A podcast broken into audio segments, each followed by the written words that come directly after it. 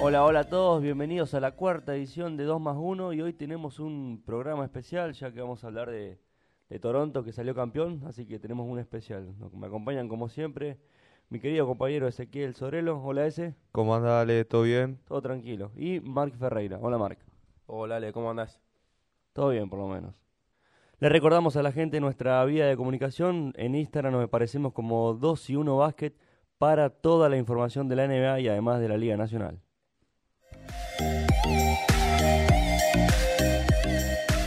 Bueno, ahora sí como para comenzar, para iniciar el especial de Toronto Campeón, vamos a dar un par de estadísticas que se dieron primero en la temporada regular porque no comenzó de la mejor manera, si bien terminó segundo, empezó más o menos trastabillando. Sí, vamos a aclarar que este programa lo estamos grabando un toque tarde porque estamos medio atareados con la Facu, así que sepan entender. Una vez terminado estos dos semanitas que nos quedan, ya vamos a estar con más, eh, con más tiempo, con más Sí, con programas. más programas, obviamente.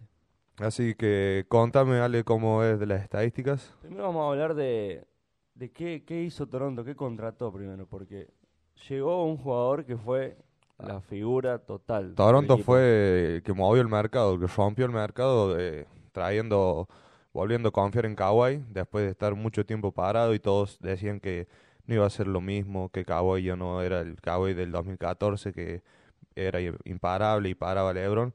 Pero bueno, eh, Toronto confió, dejó ir a su jugador estrella como de Se Rosen. liberó de la figura de Toronto Raptors, que era además de Rosen.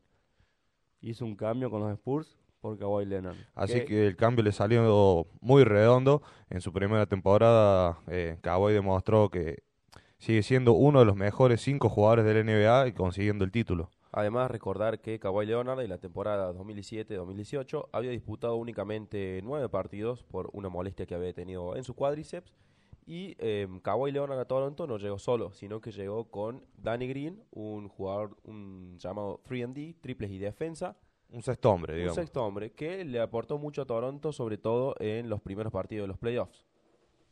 Además de eso, qué ojo el de Nick Nurse de contratar a un jugador que ha jugado poco el año anterior, que no estaba en su mejor nivel, y cambiarlo por la figura de su equipo, que era de Mar de Rosen, y obviamente el cambio le salió perfecto. se Además de los dirigentes de Toronto de eh, echar a su anterior técnico, donde habían salido primero de conferencia, habían llegado a semifinales, que perdieron contra los Cleveland, y de tomar esa decisión de cambiar, de patear el tablero, de echar a su vez, de a traer a Nars, traerlo a Kawhi, eh, sacarlo de Rosen, después apostar por un veterano pivot como Gasol, y bueno, digamos que esta, este estos movimientos le salieron con frutos a los de Toronto. Así es, Ezequiel, y como comentabas vos recién, despidieron a su anterior entrenador, Dwayne Casey, que fue el mejor entrenador de la temporada pasada.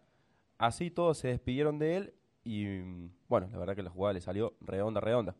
O sea, todo bien hizo en el mercado Toronto Raptors. Y claramente quedó mostrado consiguiendo el título que el primero Toronto en una franquicia medianamente joven de 24 años y volviendo el título donde se empezó, donde se creó el básquet, digamos que fue en Canadá. Exactamente. Y además de estos dos, estas grandes dos contrataciones, se vino el refuerzo, que no fue tanto por lo deportivo, sino más por, Es como un amuleto. por la amuleto patita la de conejo. suerte. Patrick McCaw llegó de Golden State Warriors con dos, con dos títulos.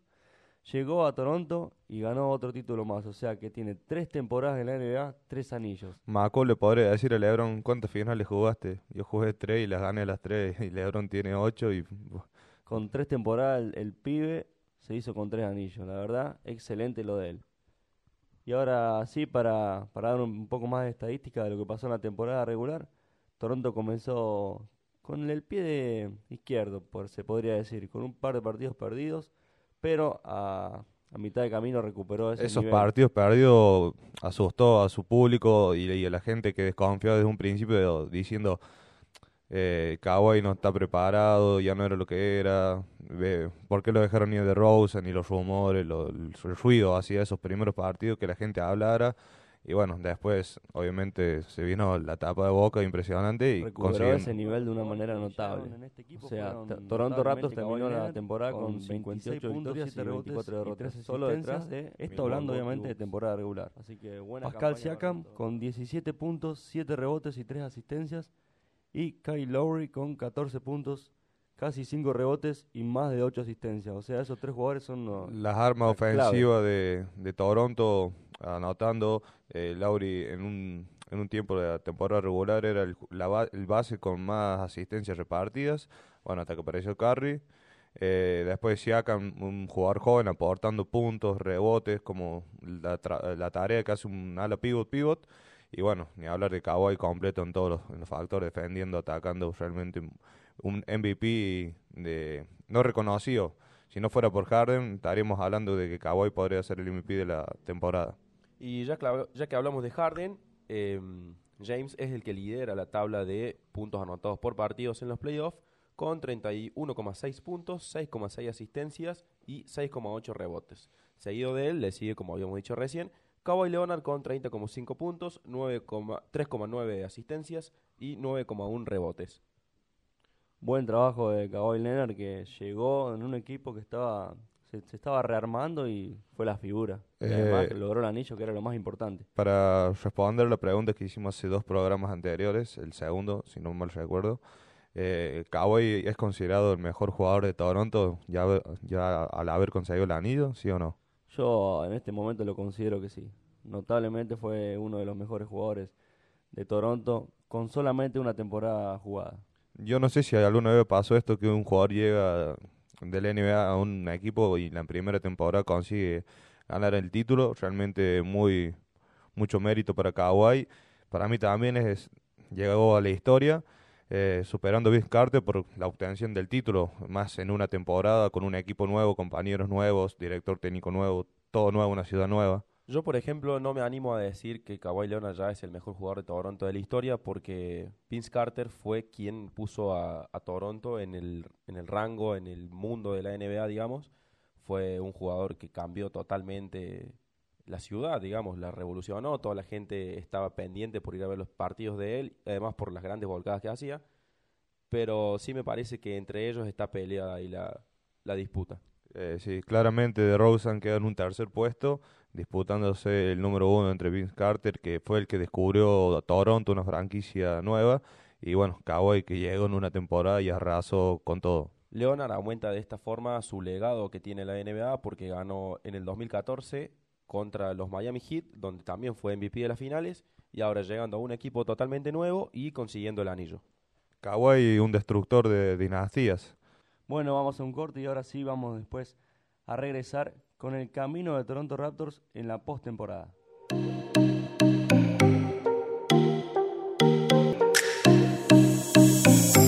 Regresamos del corte y ahora sí nos vamos a meter de lleno en la postemporada. Recordemos que Toronto Raptors terminó segundo y se tenía que enfrentar a Orlando Magic. Contundente victoria a pesar de arrancar perdiendo. Sí, ese, ese primer partido donde pierden ya aparecieron de vuelta esos fantasmas que habían dejado atrás en la etapa regular. Así que los le- Toronto arrasó 4-1 la serie y llegando a otra instancia. Después de esa instancia se enfrentó a uno de los equipos que más lo complicó, que fue lo- los Philadelphia 76ers. Sí, acá en el Pro de que hicimos no le tenían confianza tanto los Philadelphia ustedes como yo. Yo había puesto que ganaba Filadelfia, me quedé a, a culpa de Kawhi ahí en ese momento, momento épico, eh, pero buen trabajo de Filadelfia y gran momento de Kawhi pasando 4-3 en la serie. Meritorio lo de Filadelfia y quizás nos remonta un poco a la temporada pasada, lo que le había pasado contra los Boston Celtics, eh, un equipo muy joven que no tiene nada de experiencia en los playoffs. Sí trajeron a Jimmy Butler que le podía dar un plus en ese aspecto. Tobias Harris también eh, un gran anotador. A pesar de todo eso, eh, perdieron en siete juegos con Toronto con el impresionante game winner de Kawhi Leonard. Primer game winner de toda la historia en un Game 7. Así que bueno, así fue la- la serie entre Toronto y Filadelfia. Destacar que fue el único equipo que lo llevó a 7 partidos de estas finales. El único. Luego se enfrentó a dos, dos rivales muy duros, como en la conferencia este, la final de conferencia contra Milwaukee Bucks, que tuvo un trabajo, la, la verdad, impresionante, porque arrancar perdiendo 2 a 0 y terminar ganando 4 a 2 de vuelta es fascinante. Hay que ganar cuatro partidos seguidos y llegar a tus primeras finales y empezar con el pie derecho. Y bueno, después, obviamente, la final de la NBA con los Golden State Warriors, un equipo que venía ya de cinco finales consecutivas, de ganar tres anillos en las últimas cuatro temporadas y enfrentarse a eso con ese equipo, decían todo y va a ganar o no va a ganar, lo veremos. Destacar que ganó los tres partidos que jugó de visitante, pero perdió dos de local. O sea, le iba mejor jugando afuera de su estadio que jugando de, de- de local. Un dato no menor es que nunca le ganó Golden State Warriors en su casa. O sea, de visitante le ganó siempre Toronto Raptors. La verdad, un equipo precioso. En finales y en etapa regular. Y ya para ir cerrando lo de Toronto Raptors, le comentamos a la audiencia que a partir de mañana a las 21 horas se hará la selección del draft, donde también tendremos un episodio especial y este lunes se harán eh, la entrega de los NBA Awards. Se premia, digamos, al mejor jugador de la temporada, el MVP, al mejor defensor, mejor entrenador, jugador más mejorado, jugador defensor del año y seguramente también estemos con un episodio especial por este acontecimiento. Y para estar más informado, entren a nuestro Instagram 2 y 1 Basket, donde vamos a subir todos los posteos del draft, de los entregas de MVP, mejor jugador más, mejorado, todo en Instagram. Además de las informaciones del draft, puedes encontrar cualquier tipo de información, además de la Liga Nacional también, que se jugará la final justamente mañana también, el, el mismo día que el draft de la NBA. Así que si quieres enterarte de algo sobre básquet, entra a 2 y 1 Básquet en Instagram y seguinos. Vamos a hacer una crónica de lo que se viene. O sea que mañana a 21 horas comienzan las finales de la Liga Nacional. Además, a la misma hora se van a estar dando los picks del draft, todo lo que va a salir eh, en ese, ese acontecimiento. Y el lunes los NBA Awards para despedirnos. Sí. Ahora sí nos vamos a ir de este programa, este gran programa especial Toronto Raptors campeón. Le mandamos un saludo muy grande a toda la audiencia y recordemos que, que obviamente nos sigan en Instagram para más información. Un saludo grande ese. Nos vemos, Ale, hasta la próxima edición. Y bueno, un saludo muy grande también a mi, a mi productor, así digo, Mark Ferreira. Chao, Mark. Chao, vale. Hasta el próximo episodio.